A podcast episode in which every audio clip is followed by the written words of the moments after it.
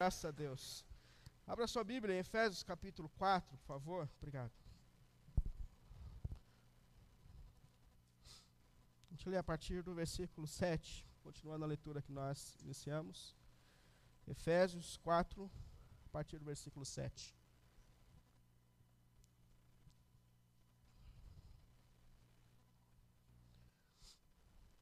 Cada um de nós, a cada um de nós foi concebida a graça conforme a medida repartida por Cristo. Por isso é, é que foi dito que ele subiu em triunfo às alturas e levou cativo muitos prisioneiros e deu os dons aos homens. O que significa ele subiu, senão que também descera às profundezas da terra?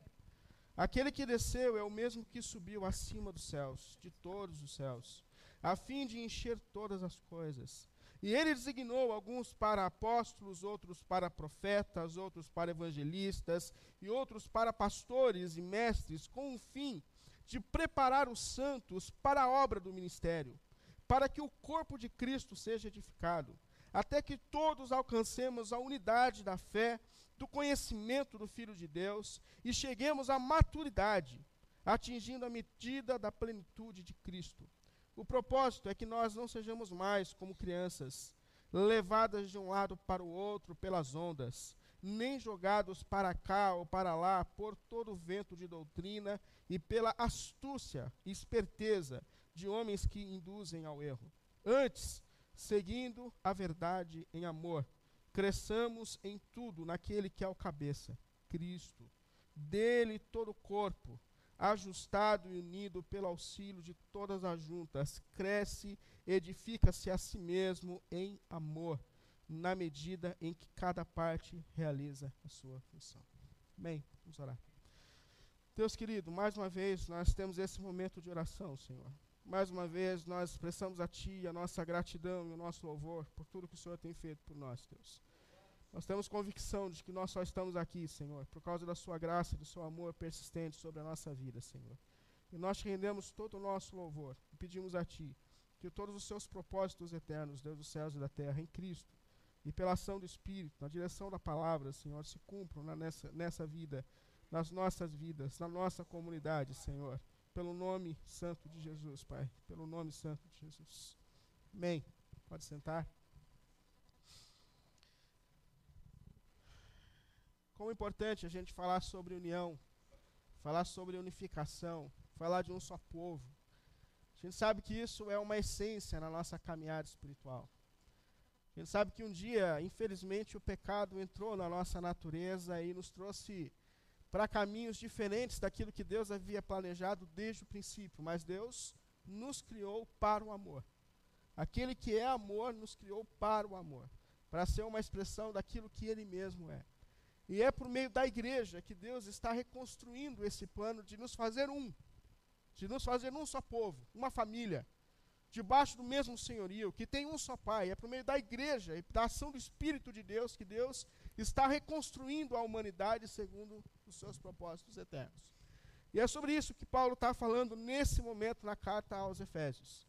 Quando a gente lê os textos anteriores, os capítulos anteriores, a gente percebe o apóstolo Paulo falando de como Deus escolheu a gente para pertencer a Ele, da ação graciosa de Deus sobre a nossa vida, sobre a nossa história. Esse Deus que um dia nos encontrou perdidos, fora do propósito da vida, fora do propósito do Criador, mas Ele, por Sua graça e misericórdia, nos resgatou para Ele, nos salvou, nos lavou e nos chamou para ser povo dele. E agora ele começa a falar como deve viver aqueles que foram resgatados pelo sangue do Cordeiro, qual é a vontade desse Deus. E ele deixa muito claro que o propósito do Redentor é fazer de nós um, uma família, é nos reconectar uns com os outros, é voltar de novo àquele projeto original de que nós somos uma família espiritual em Deus. Por isso ele fala: Eu rogo a vocês, irmãos, eu rogo a vocês para que vocês entrem nesse caminho. Isso é, eu peço de todo o coração para que vocês lutem, para que esse propósito de Deus na comunidade se realize na comunidade, na vida de vocês. Que vocês de fato lutem para ser um só povo, para que vocês vivam de acordo com o chamado de vocês. Isso é importante porque Paulo concilia doutrina e vida. Não é só uma questão de discutir o texto, mas é discutir como o texto muda a minha vida. Como isso vai mudar a minha maneira de me relacionar com o próximo, com as pessoas que Deus tem colocado na minha vida. Então eu rogo a vocês que vocês vivam de maneira digna a vocação que vocês receberam. Ou seja, nós somos vocacionados, chamados para viver o amor de Deus, para manifestar o amor de Deus, para ser bênção, ajuda de Deus na vida do outro, para que os propósitos do Senhor se cumpram em nossa vida e em nossa história. E aqui ele coloca alguns caminhos para que esse propósito de Deus se cumpra na minha vida, na sua vida, na nossa comunidade. E a primeira coisa que eu percebo que ele coloca aqui é que a gente deve lutar, lutar para preservar a unidade no meio da igreja. Isso aqui se aplica muito à igreja local, principalmente. Mas que cabe a nós uma luta para preservar a unidade da igreja. Porque no versículo 3 ele fala assim: façam todo o esforço para preservar ou conservar a unidade do espírito. E aqui tem uma lição muito importante, porque a unidade não é uma obra minha, não é uma, obra nossa, não é uma obra dos presbíteros da igreja.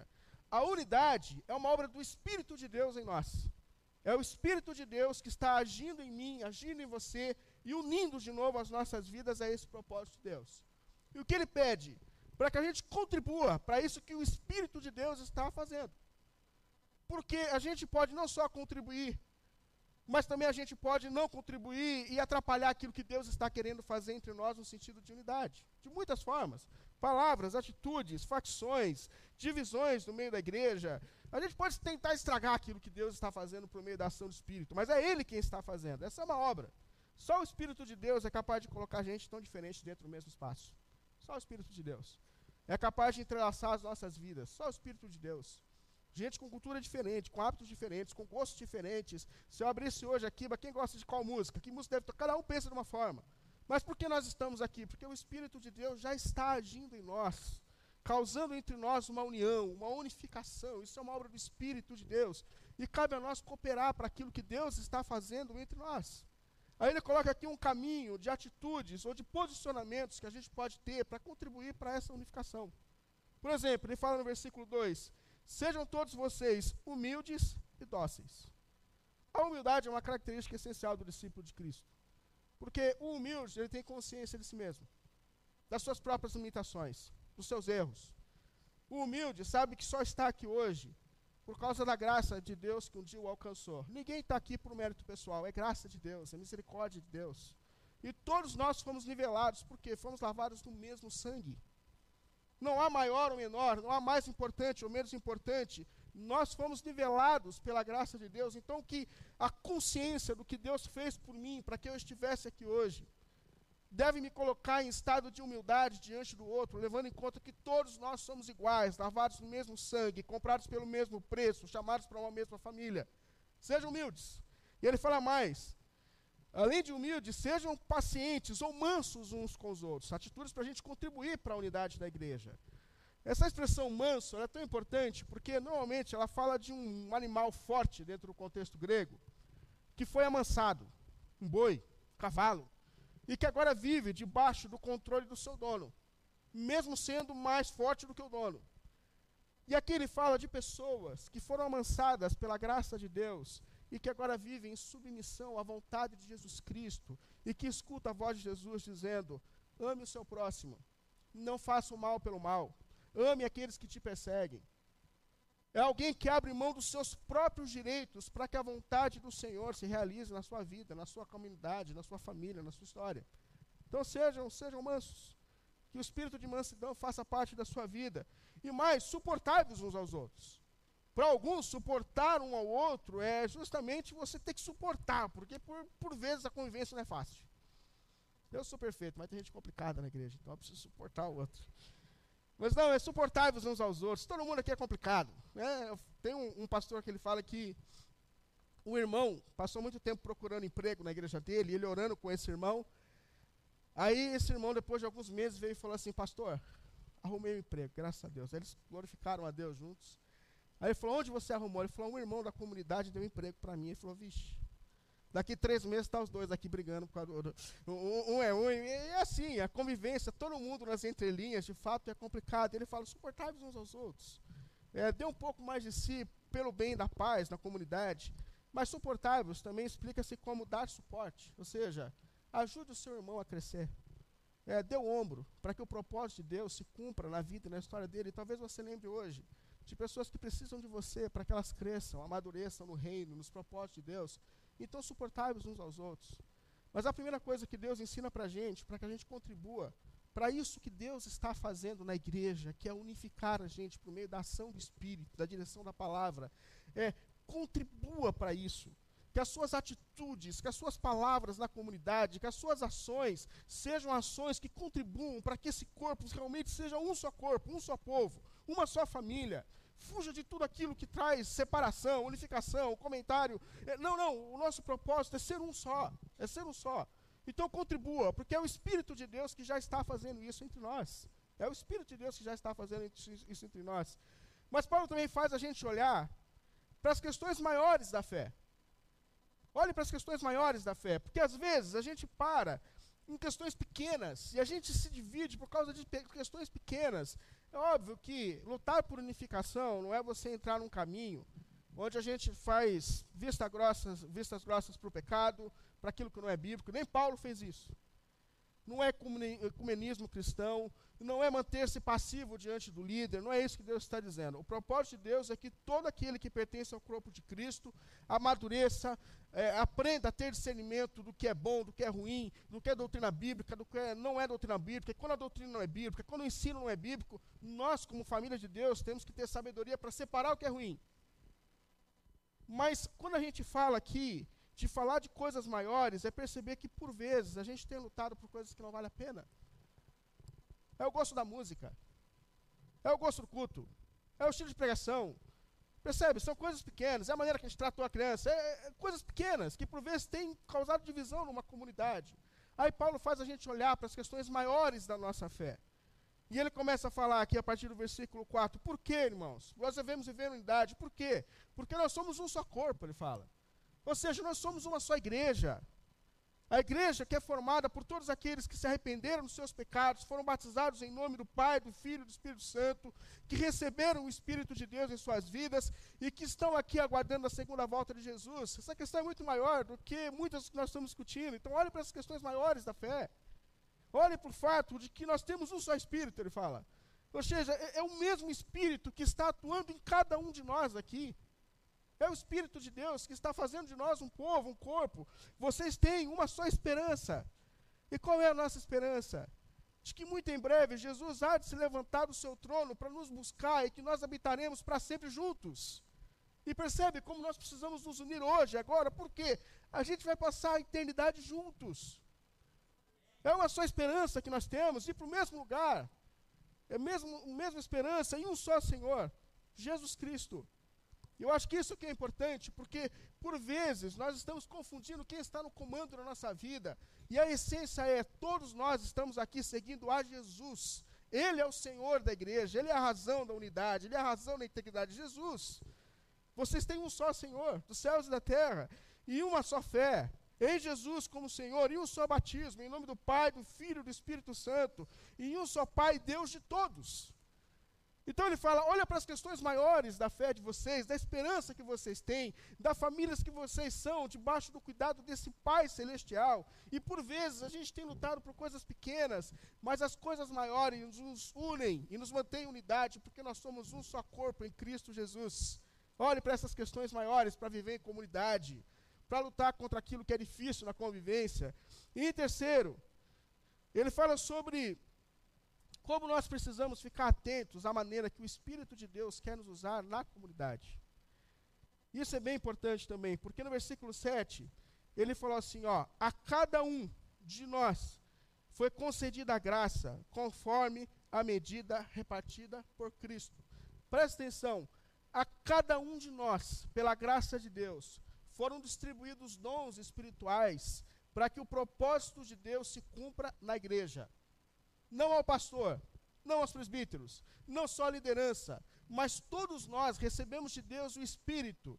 E todos nós estamos sendo usados por esse Espírito, ou devemos ser usados por esse Espírito, para essa mutualidade, para esse crescimento e transformação.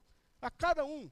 No versículo 7, 8 a 10, ele diz assim: ó, por isso, por isso, é que foi dito: quando ele subiu é, as triunfas alturas, levou cativos muitos prisioneiros e deu os dons aos homens. Somos nós. O que significa que ele subiu? Senão que também descera as profundezas da terra.